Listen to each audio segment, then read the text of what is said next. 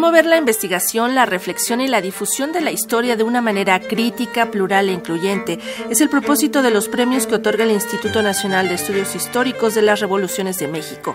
Hoy va a platicar con el, voy a platicar con el doctor Carlos Liades Aguilar, quien recibirá el premio Daniel Cosío Villegas 2022 por su trabajo en el campo de la investigación de historia política de México durante los siglos XIX y XX. Así que muy buenos días, doctor, ¿cómo está usted? Vamos a hablar de este reconocimiento que le van a dar por haber justamente dedicado su labor como investigador a una de las figuras más prominentes que tenemos eh, en México, Daniel Cosío Villegas, que fue pues un hombre multifacético y también muy singular, fue un valeroso crítico de la vida política y social de nuestro país. Y bueno, pues él, el investigador Carlos Illades, justamente se preocupó ah, de pues explorar esta figura, de explorar su labor y saber justamente en qué consistió y sobre todo en esta investigación de historia política de México durante los siglos XIX y XX, que justamente son los que le apasionan. Doctor, ¿y ya desde ya nos escucha? ¿Está por ahí? Sí, Sandra, muy buenos días. Gracias, buenos días. Oiga, doctor, pues va a ser reconocido por su labor de investigación en torno a Daniel Cosío Villegas este personaje, eh, pues, ¿qué le inspira y, qué tiene un poco de, este, pues, de vasos comunicantes con su propia labor? Sí, bueno, eh, Daniel Cosío Villegas es eh, uno de los historiadores más importantes que dio México en, en, la segunda mitad, sobre todo de su obra del siglo XX, y dedicada fundamentalmente a la historia política. Daniel Cosío Villegas, su perfil era un perfil liberal eh, yo, en cambio, eh, lo que he hecho a lo largo de mi trayectoria, que ya es de aproximadamente 30 años de trayectoria académica, es estudiar la historia de, la izquierda, la historia del pensamiento socialista mexicano en los siglos eh, 19, 20 y lo que va del siglo XXI.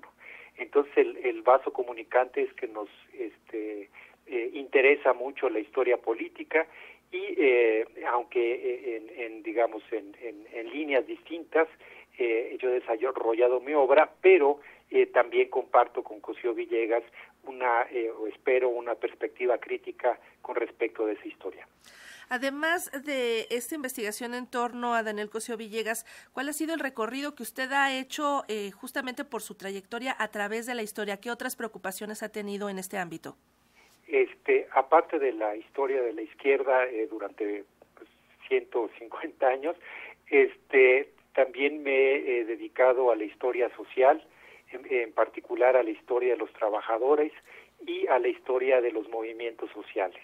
Entonces eh, va eh, aparejada, digamos, mi preocupación por la historia de la izquierda de esta historia de los movimientos sociales desde el siglo XIX hasta el siglo XXI también.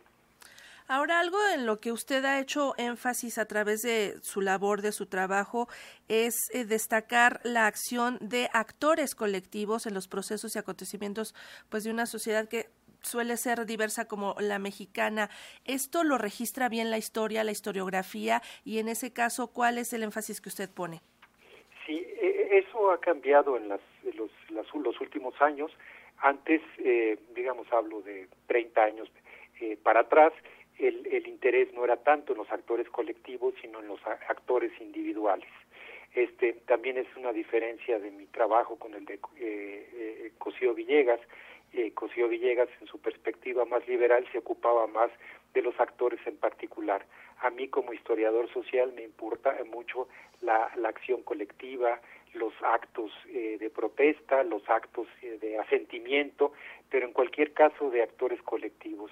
Y eso me parece eh, fundamental porque pues la historia en realidad pues no no la hacen unas cuantas personas sino sociedades enteras Oiga, doctor Illades, ¿y cómo se le hace ahora, cómo le hacen los historiadores y en su caso, cómo le hacen para acercarse al acontecimiento histórico cuando hay tanta información que se genera en las redes?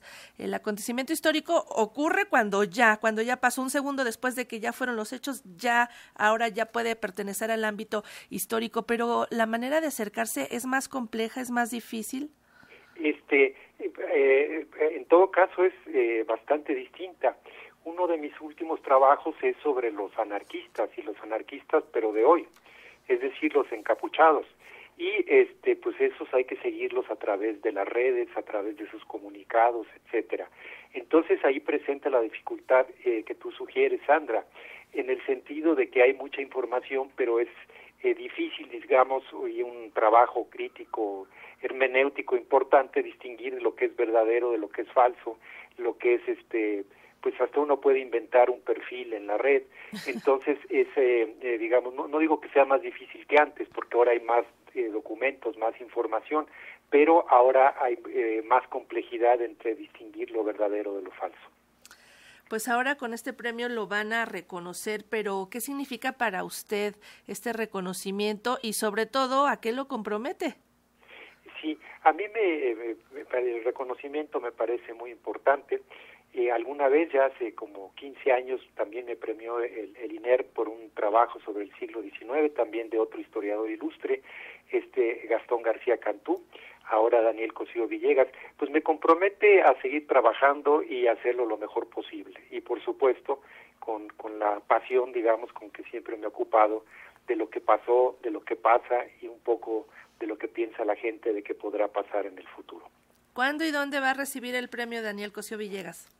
Este viernes la ceremonia será en el Centro eh, Cultural eh, Los Pinos y eh, es a las a las 12 del día o a la una del día me falta checar, pero sí ya es este este este en unos cuantos días más.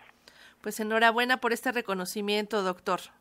Muy amable, Sandra. Hasta pronto. Un abrazo, hasta pronto. Hasta luego.